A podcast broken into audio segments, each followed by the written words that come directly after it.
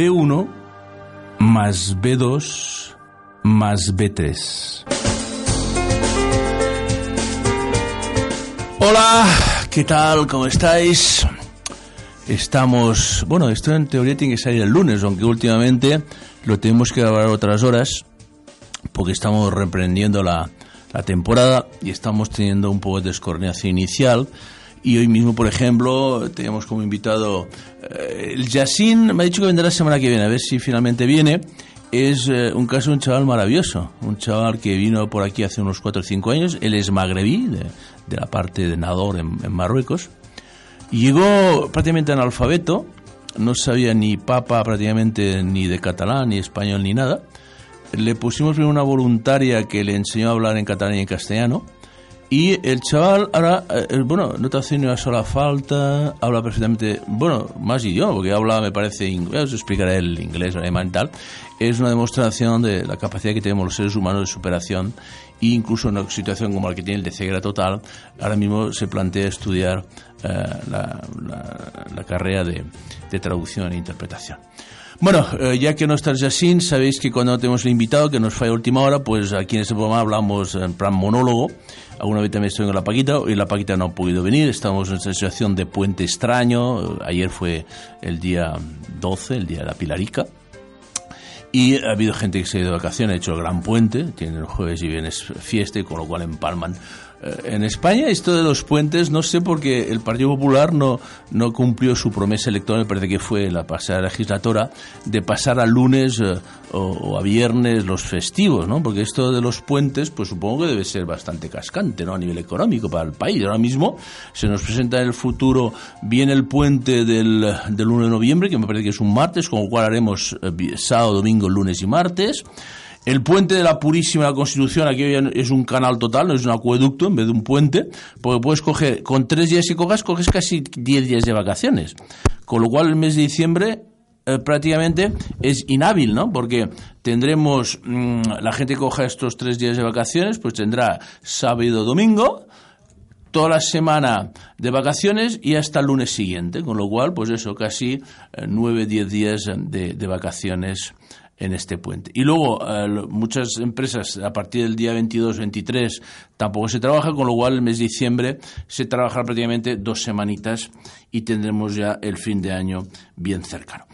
Mm, hoy me gustaría hablar sobre el tema de la formación. Esta mañana nos han llamado de la Universidad Internacional de Cataluña. Sabéis que nosotros respondemos a cualquier llamada que nos pidan formación. Actualmente somos varios formadores en esta asociación, eh, tenemos ya a, a, varios voluntarios, está la Paquita, está la Teresa, luego también hay dos trabajadores de la asociación que se han cogido muy en serio este tema de la formación, que es el Julián, que aparte de llevar la emisora de radio esta que está intentando eh, tirar para adelante esta emisora de radio, también hace temas de formación, el chaval está entusiasmado porque le gusta mucho dar formación, es muy bonito dar formación porque te encuentras ante un público que no está muy bien formado, le das conocimiento, la gente está muy atenta a lo que dices, habitualmente la gente no se despista, está por ti. Yo, nosotros que no vemos nada sabemos que la gente está atenta porque el silencio de la clase, incluso luego las preguntas que nos hacen, nos hacen ver, nos hacen, eh, bueno, ver que la gente está realmente eh, por nosotros. ¿no? Eh, la Ana también está con el curso de formación y yo también, evidentemente, sigo dando cursos de formación y eh, siempre que nos llama cualquier, cualquier eh, colegio, cualquier eh, escuela de formación profesional, cualquier universidad, cualquier asociación, nosotros nos tienen que decir únicamente el día y la hora, cogemos el día que nos ofrecen ellos y nosotros, uno u otro de nosotros va para allí y da la clase. Esta, esta mañana, como os he dicho, he ido a la Universidad Internacional de Cataluña en la Facultad de, de, Arquitectura, porque esta es la única facultad en toda España de arquitectura que tiene una asignatura obligatoria en tercer curso de accesibilidad. Las demás que yo sepa, por lo menos en Cataluña, la UPC, la Universidad Política de Cataluña, tiene una asignatura optativa que no está muy desarrollada, por cierto, porque la gente no es que aprenda mucho con esta asignatura optativa, eh, de accesibilidad.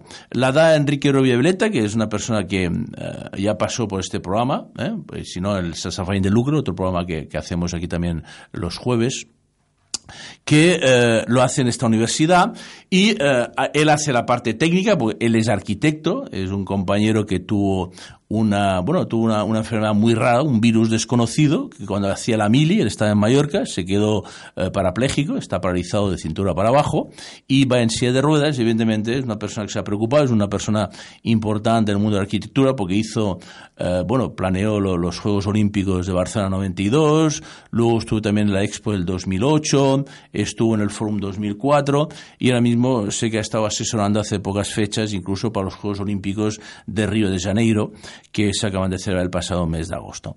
Entonces, mm, él hace la parte técnica, dice las medidas, dice los luxes de luz que tiene que haber, porque es la persona técnica, e invita a varias personas a explicar su visión de la arquitectura eh, para cada uno de los colectivos. ¿no? Yo he ido en representación de las personas ciegas y con baja visión. A continuación mío venía Joan Gil, que es el representante de Asios Comunicación, que esta persona está muy especializada en personas sordas y con, evidentemente, con problemas auditivos.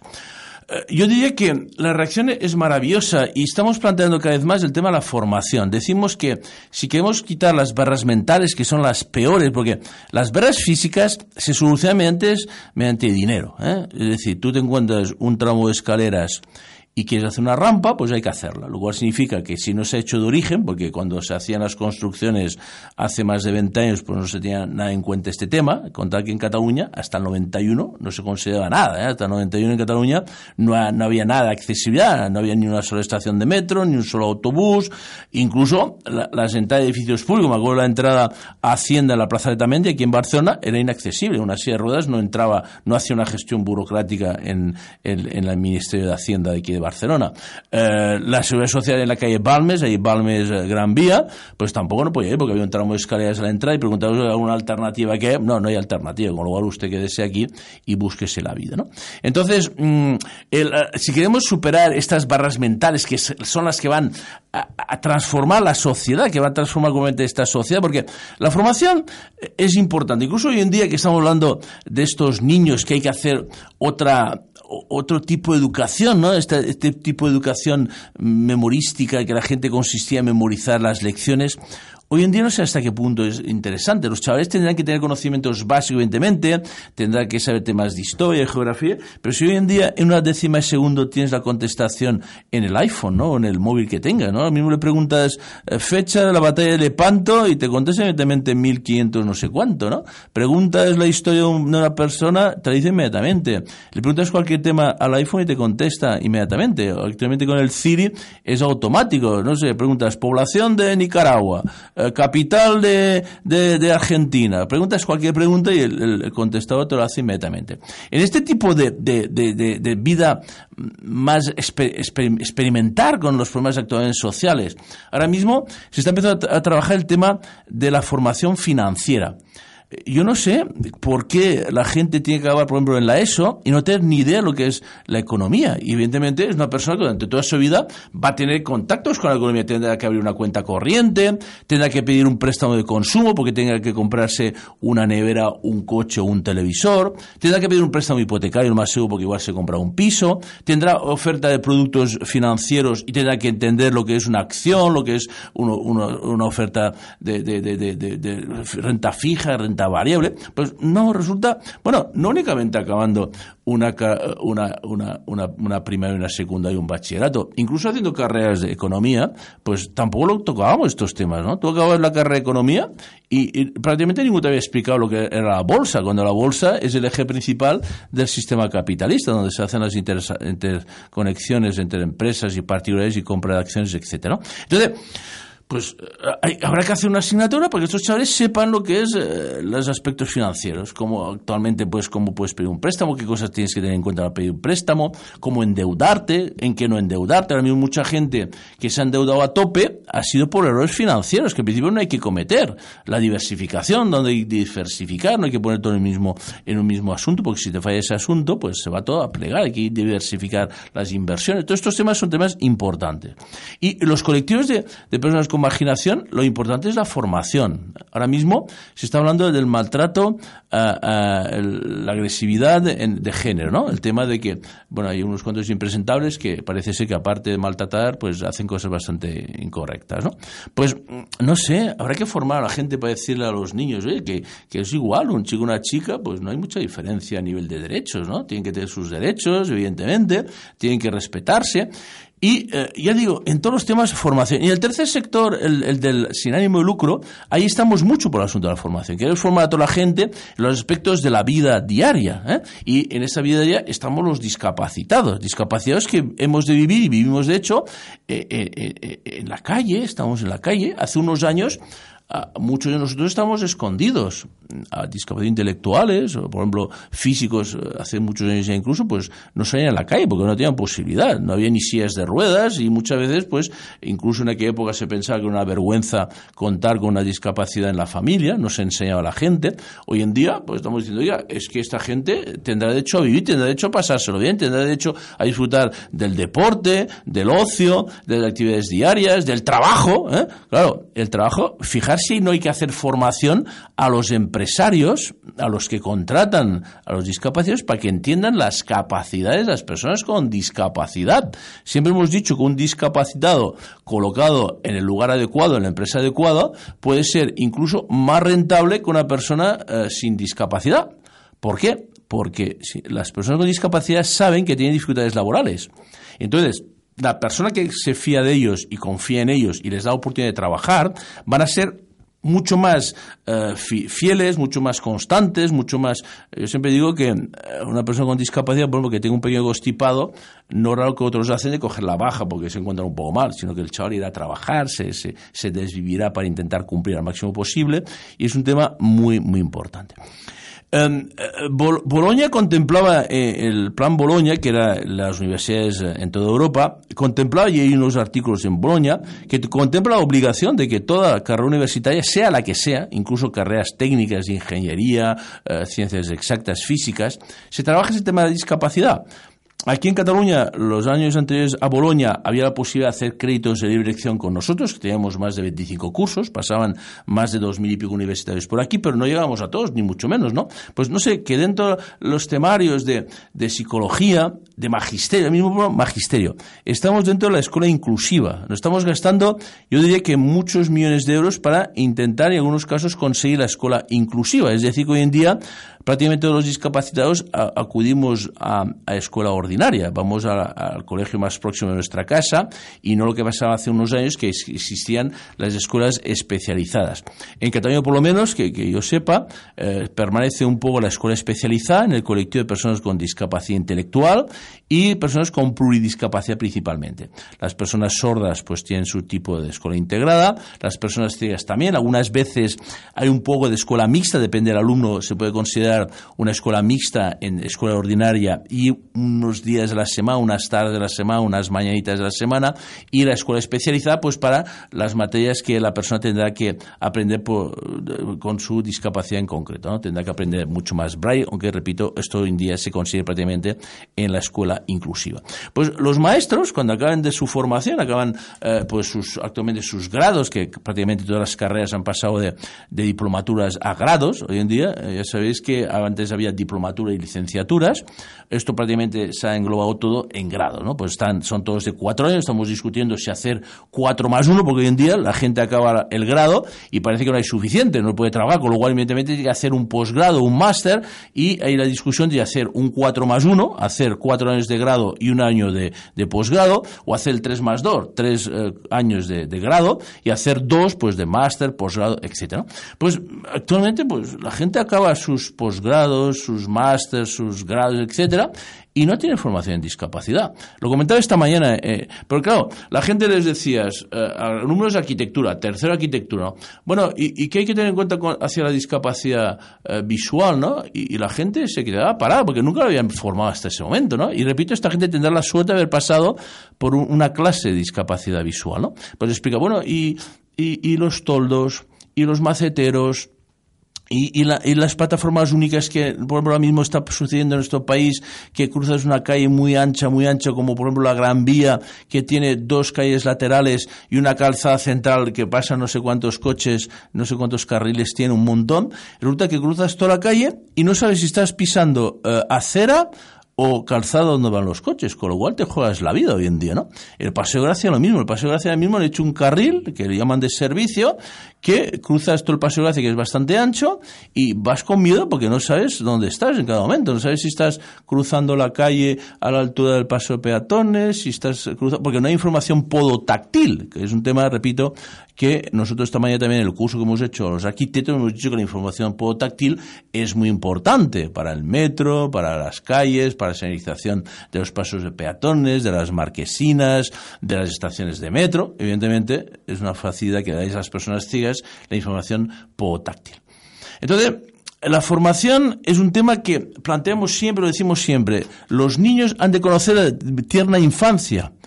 No puede ser que todavía la gente nos descubra y dicen, papá, ¿quién pasa? ¿Qué hace ese señor con el bastón? Y el pobre padre se las ve y se las desea para intentar explicarle al hijo quién, quién vamos por ahí, ¿no? Yo me vuelvo y digo, no, dígale a su hijo que soy una persona ciega y ya está, oiga. Ahora, si no sabe lo que es una persona ciega, pues explica que es una persona que tiene dificultad en la vista o que no ve nada en este caso, ¿no? Pues mira, se le explica que es una persona ciega y ya detecta que en su entorno eh, la, la pluriversidad actualmente, porque se va a encontrar con el abuelito que igual tiene una enfermedad X, con un familia que tiene enfermedad Y, que tiene un vecino que tiene tal enfermedad, tal discapacidad, y hoy en día, pues, eh, la historia siempre hemos estado envueltos en enfermedades, ¿no? Quien más o quien menos, pues tiene algún tipo de discapacidad en su entorno o alguna enfermedad que produzca alguna de estas dificultades, ¿no? Entonces digo, el tema de formación es muy importante, estamos por formar a los niños pequeñitos, eh, se, les hace jugando, ¿eh? Se les enseña, por ejemplo, el caso que hacemos la discapacidad visual, alguna vez vamos con perro guía, cosa que les vuelve loquicos a todos los chavalines, estamos en una clase de, de 25 o 30 alumnos, los chavales cuando vamos con el perro guía se vuelven loquicos con el perro, ¿no? Cuando el perro le empiezas a dar las órdenes y el perro te sigue, eh, pues siéntate, levántate, llévame hasta tal sitio, el perro sigue las órdenes, los chavales alucinan con el perrito y después les dejas tocar, que lo acaricien, que le toquen la espalda, por ejemplo, y eso les hace mucho gusto a los chavalines. El reloj el reloj que señala ahora en voz o táctilmente. Por ejemplo, eh, yo el que más disfruto de los chavales es con mi reloj táctil. Tengo un reloj de estos táctiles que pones la mano alrededor de la, de la esfera que da la vuelta a todo el reloj y donde vibra, pues es donde está la hora. Y puedes saber realmente qué hora con la vibración dependiendo a, qué altura del, círculo pues eh, vibra y hay una forma diferente de vibrar las horas que los minutos. Y mira, aquí vibra, ¿verdad que vibra de esta forma, de forma continuada? Esto es la hora. Toca un poco más abajo, pues esos son los minutos, ¿no? Y el chaval también se encuentra. Y cuando explicamos los temas, los chavales están la madre tranquilitos, ¿eh? Me acuerdo de una clase que di aquí en la Sagrera, que una profesora, bueno, dos profesoras me juntaron dos clases, con lo cual en vez de tener 25 o 30 tuve en aquella clase pues más de 50 alumnos, ¿no? Y me dijeron, oiga, esto lo ha propuesto la directora, nosotros somos las profesoras y entendemos que va a ser prácticamente imposible mantener la disciplina de la clase, porque 50 alumnos reunidos aquí todos en el, lo hicimos esto en, en el pabellón deportivo que había ahí, porque una clase para 50 alumnos no había en las aulas normales y fuimos a parar en el pabellón y juntaron a todos los chavales ahí con sus respectivas sillas y dimos la clase ahí, ¿no? Yo dije, tranquilo que yo creo que van a estar tranquilitos, ¿no? Efectivamente, se dio la clase, los 50 chavales la mar de calladitos. Cuando hicimos el braille se armó un poco el fuego, evidentemente, porque los chavales intercambiaban puntitos y se iba un puntito, que si esto era la A, que si esto era la B, que el puntito tal señala tal cosa, mira el prontuario, hubo un poco de movimiento a la hora de hacer el break, eso es no, evidentemente normal, pero luego volvimos a reprender la clase y los chavales más de clan tranquilo. Cuando acabó la clase, aquellas dos maestras me dicen, oiga, lo que hemos visto hoy, no nos lo creemos, ha sido imposible, porque no entendíamos cómo los chavales estuviesen tan atentos y tan fijados en lo que usted estaba explicando. Pues mire, perfecto. En la edad de, cuando un chaval acabe la ESO, cuando un chaval acabe la ESO, tendría que conocer la forma de tratarnos adecuadamente. No puede ser que sigamos encontrando, por no sé, un camarero de un restaurante, que por ejemplo haya acabado su, su, su ESO, que prácticamente en España es obligatorio, o si no, otras alternativas que hay, que es la enseñanza obligatoria hasta, hasta cuarto de, de, secundaria, la famosa ESO, pues, eh, usted tiene que saber, aunque usted haya sido camarero, si había hecho formación de camarero, porque haya optado un puesto de trabajo en un bar, lo que sea, usted tendrá que saber cuando se le presente una persona con discapacidad eh, física, cómo ayudar a, a llevar la silla.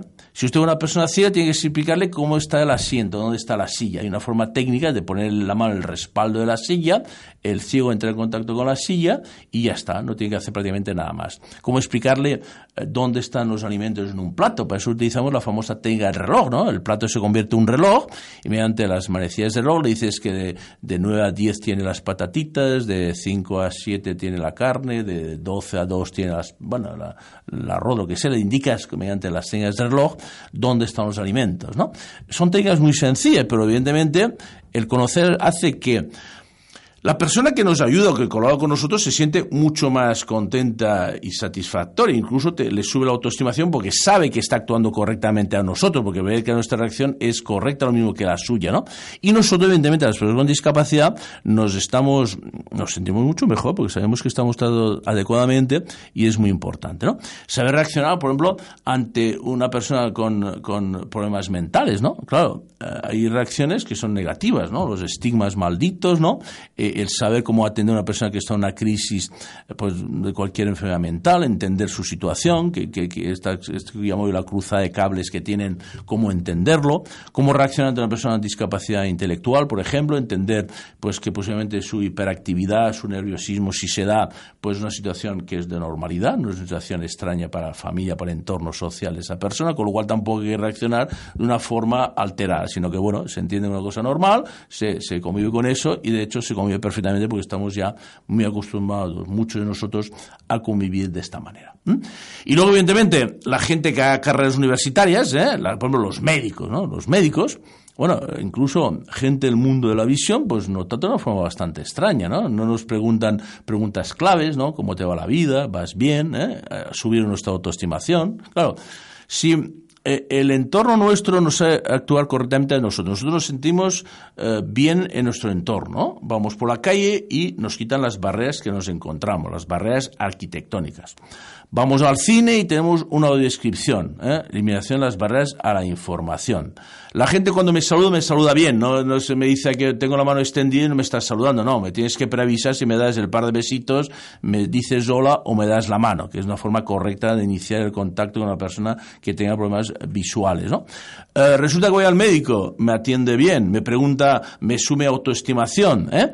voy a, a un bar y el camarero me sienta bien en la silla, me explica cómo me ha servido el café con leche, en qué hora tengo la cucharilla y a qué hora tengo el azúcar o, la sacarina, lo que sea, y, esto, pues, evidentemente, iremos todo mucho mejor, ¿no?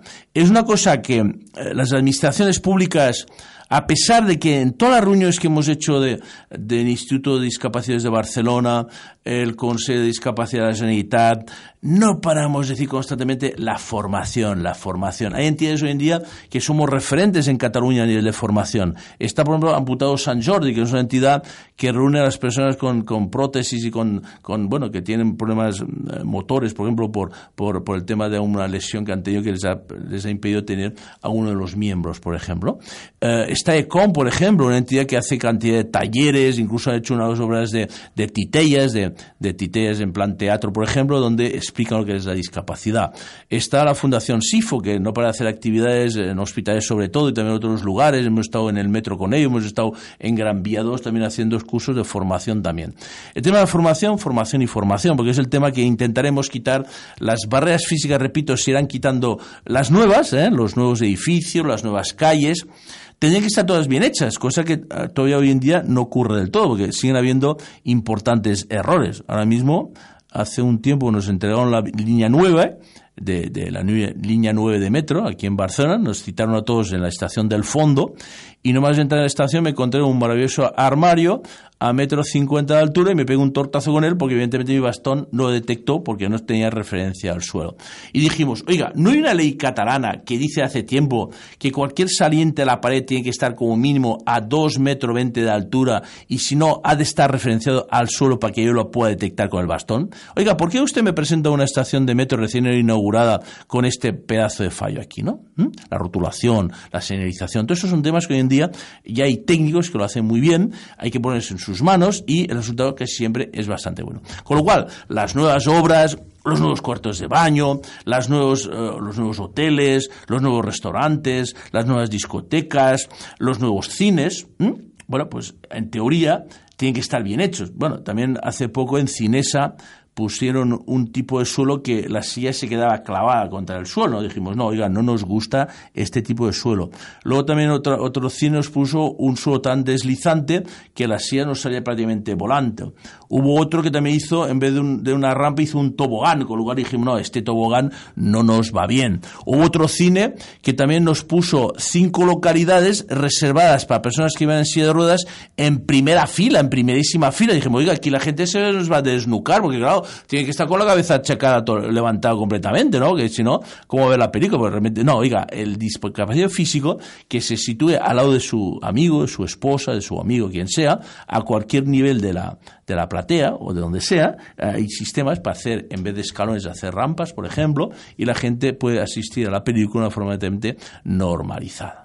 Es un tema de normalizar, es un tema que parece complicado, que llaman utópico, también nos decían hace años que era utópico la eliminación de las barreras físicas. Actualmente estamos demostrado que, como decimos, las obras nuevas pueden estar perfectamente accesibles. Actualmente, por ejemplo, en Barcelona, plaza nueva que se hace, plaza que o está bien hecha o nosotros protestamos para que esté bien hecha. Algunas veces tampoco nos hacen mucho caso. Ahora mismo un ejemplo, como os he dicho anteriormente, es el famosísimo Paso de Gracia, que han hecho un carril que es plataforma única, y estamos todos protestando y todavía ni el señor Trías, el anterior alcalde, ni la actual, la de Colau, ha dado una solución a esta problemática, con lo cual esperamos que en el futuro esté. Las cosas antiguas, no sé, una, una edificación de, un barrio hecho antes del 91, unas obras hechas, pues no sé, en el año 1900 y pico, ¿eh? que no, anterior, repito, al 91, pues no estará accesible. Te encontrarás bares que mientras que no hagan una nueva obra, pues no tendrá que respetar el código, ¿eh? con lo cual te encontrarás que igual el cuarto de baño no está accesible. Si hace obras nuevas, entonces sí que el ayuntamiento diría, oye, Tate, haces obra nueva, te doy permiso de obras, pero tienes que tener accesibilidad en tu nuevo local. Ahí sí que los enganchamos y a la gente no se nos escapa por ahí. Tiene que hacer las obras con la accesibilidad eh, ya obligatoria. ¿no? El tema de una ciudad, eh, por ejemplo, que, que, es complicada, por ejemplo aquí en Barcelona pues nos encontramos con muchas calles que tienen una rampa que probablemente es insalvable. Tenemos calles como Dante Alighieri que debe tener una pendiente, yo qué sé, del 20-30%, pues ahí hay que poner pues ascensores, eh, estos correderas, por ejemplo, que como existen algunas estaciones de metro actualmente que van muy bien, por ejemplo, para que las personas también puedan pues subir ese tramo de, de calle y llegar a su destino correctamente. Ya digo, lo nuevo tendrá que estar todo bien, poquito a poquito, lo viejo, digamos, lo antiguo. Por ejemplo, ahora mismo, no sé, estos pisos que tenemos en Barcelona que no tienen ni siquiera ascensor. Claro, eh, es que la gente muchas veces no piensa de que si te quedas con una enfermedad de discapacidad física eh, en un cuarto piso sin ascensor, pues prácticamente te olvidas de la calle, porque actualmente eh, como no sea un familiar, no te baja nadie, sobre todo si la persona es un poco pesada. Si se dispara en el peso, incluso los camilleros de las ambulancias no quieren bajar a estas personas, ¿eh? porque te dicen, bueno, lo siento mucho, bájelo usted, que yo mi espalda ya la tengo dolorida, he tenido una hernia discal o cualquier cosa, no quiero bajar otro peso de esta forma, con lo cual es importante el tema de los ascensores y que da calidad de vida, porque claro, que una persona se despida a la calle, pues prácticamente le dará poco el sol, por ejemplo, como no sea el sol que le entre por la ventana, pues evidentemente no disfrutará pues de pasear por la calle, de ir a los sitios, disfrutar de un cafetito, de pasear por el parque, de ver a la gente, claro, no más ver a la gente que pasa por tu ventana, pues debe ser bastante malo para la gente que tenga esta solución. Con lo cual, repito, ascensores, rampitas siempre que sea posible, escaleras no nos gusta, ascensores bien paridos, de seis plazas siempre, no de cuatro, porque el de cuatro no entramos la silla de ruedas y para los distintos discapacitados, por ejemplo, todos los ciegos, pues fuera caballero caballetes en la puerta de los restaurantes. Oye, pon un cartelito bien parido, ¿eh? iluminado, y no me pongas un caballete con el, menú, con el menú del día, porque evidentemente lo más probable es que me la pegue con el caballete, me lo trague, me haga daño incluso, porque esta manera se lo recordaba a los arquitectos, les decía, hay accidentes leves, accidentes graves y ha habido casos que el accidente incluso ha sido mortal, ¿no? Porque ha habido casos en nuestro colectivo de personas que han fallecido debido a la existencia de una barrera que pueda ser arquitectónica, pueda ser informativa. Por ejemplo, ha habido, ha habido varios casos en Barcelona, por ejemplo, de gente que ha fallecido al cruzar una calle y por no haber un semáforo acústico en esa calle, puede haber un accidente grave, gravísimo, que ha originado la muerte de la persona que pasaba, que era una persona ciega. El caer los agujeros, actualmente, por ejemplo, también les he comentado, oye, por favor, si me hacéis un agujero en la, en la, en la calle, protegérmela. Lo entorno total, no me dejéis una pequeña un pequeño espacio donde yo pueda pasar y caerme, porque hay veces que te ponen unas cuantas vallas y resulta que una parte del círculo que tenía que estar totalmente cerrado, lo dejan abierto. Nosotros, sin darnos cuenta, nos colamos por ahí y nos caemos, ¿no? O, por ejemplo, con los famosísimos andamiajes, eh, aquí en Cataluña llamadas bastidas de arreglo de fachadas, ¿no? Resulta que hemos estado casi, bueno, de que casi 20 años luchando porque estas, estos postes de hierro estuviesen protegidas. Conseguimos durante una temporadilla, no muy larga, que estuviesen protegidos, pero ahora están volviendo a hacerla eh, otra vez, vuelve la, que están poniendo, protegen el primer y el último palo. ¿Eh? Con lo cual los del medio quedan con hierro mondo, a pelo, y nos pegamos unos tortazos con los malditos hierros de los andamiajes estos que nos dejamos parte muchas veces de, de, la frente o de cualquier parte del cuerpo que nos hacemos daño. Los famosos fitones o antiaparcamientos.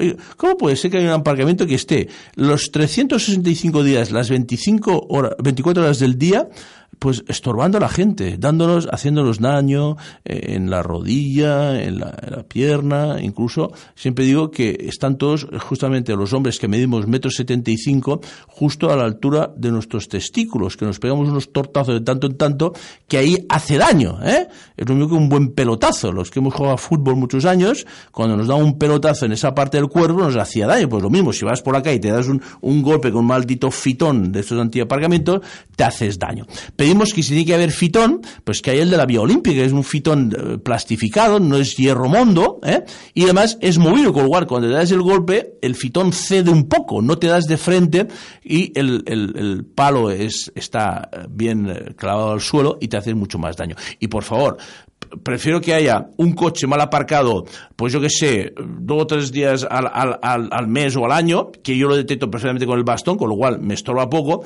a no tener cada día del año los malditos fitones en la calle. Y aquí que estamos al lado del campo del Barça, pues nuestros barrios aquí de las Cors está plagado de antiaparcamientos. Oiga, si un tío tonto viene y aparca mal un día de fútbol, sabe que se va con una multa de 100 o 200 euros, con lo cual el tío o es tonto o no, no hace lo que hace, porque está tontito, porque se juega la multa, porque esto está plagado de guardia urbana los días de partido. ¿eh? Y que yo sepa, aparte de los días de partido, poca gente aparca y se mete dentro de la acera, se mete dentro e intenta aparcar en lugar inadecuado. Yo digo, em, nosotros este aspecto de la formación, hasta que no se nos resuelva estos problemas, que nosotros hemos planteado el Museo de los Sentidos, hemos planteado la Feria de Discapacidad, hemos planteado esta emisora de radio para tener contacto con la sociedad, que esperamos que en el futuro sirva para que muchos chavales pasen por esta emisora, hagan trabajos sobre los distintos aspectos que afectan a personas con discapacidad, haremos trabajos de síntesis. Están viniendo cantidad de chavales de eso, de bachillerato, gente de carreras universitarias, la misma gente que está haciendo diseño gráfico, están haciendo carreras incluso de arquitectura, de informática y tal, que vienen a hacer su trabajo de síntesis que tenga que ver con la discapacidad visual. Vienen chavalites de 16, 15 años que están en el último curso de eso. No, es que he cogido el trabajo de la discapacidad visual. Les explicamos todo que, que estamos encantados de estar con ellos. Igual les dedicamos dos, tres, cuatro horas. Estamos, les hacemos incluso el curso de formación para que nos entiendan correctamente. Están sacando todos ellos notas de sobresaliente excelente. Yo digo, cuando el primer día que me entrevisto, la nota un excelente, ¿eh? porque aquí no bajamos el excelente, con lo cual hay que esmerarse, hay que eh, profundizar en el trabajo y muy bien. Y la verdad es que los chavales responden perfectamente, ¿no? Y ya digo, eh, el tema del Museo de los Sentidos es un museo que eh, lo tenemos aquí abajo, pero no es un museo de los sentidos, es una exposición Luis Braille. Tenemos una vitrina donde enseñamos la comunicación y la movilidad de las personas ciegas, el tema de los aparatos antiguos de, Braille, las Perkins, las Ericas, todas aquellas máquinas que antes nos servían, las pautas, que es un elemento que sigue actualmente vigente, pero que está perdiendo, eh, bueno, importancia porque han aparecido sobre todo las nuevas tecnologías. Tenemos también cajas de cálculo, las primeras lupas, las primeras telelupas, la gente se entera un poco en nuestra historia. En movilidad tenemos una fotografía de un perro guía y diferentes tipos de bastones. Tenemos el tipo bastón plegable, el fijo, el identificativo de persona con baja visión, que es un bastoncito que no sirve para movilidad, sino que sirve únicamente para identificarse como persona con baja visión. Actualmente también tenemos la plaquita que pone Tengo baja visión, que es una iniciativa que traeremos pronto aquí, que viene del País Vasco, una iniciativa de Tengo baja visión. Por cierto, la página web Tengo baja visión nos servirá para eh, saber lo que estamos haciendo en esta área. Y em, ya digo, un tema muy, muy importante el tema del museíto. La otra vitrina que tenemos, tenemos eh, la vida diaria, donde nos gustaría tener una casa domotizada para que la gente viese que tenemos el microondas, la lavadora, pero evidentemente, como todas otras cosas, siempre las gamas altas, ¿eh? porque gamas medias o bajas, evidentemente, ahí no tenemos accesibilidad. El televisor hoy en día tiene accesibilidad en voz, y luego la, la otra vitrina que tenemos son las nuevas tecnologías, donde la gente realmente alucina cuando vemos la habilidad que tenemos al utilizar ordenadores, eh, telefonía móvil, impresoras braille, líneas braille, todos estos aparatitos que son una auténtica maravilla que nos ha permitido ser más eh, rápidos, más hábiles a la hora, por ejemplo, de trabajar o incluso muchas ocasiones de estudiar cualquier eh, profesión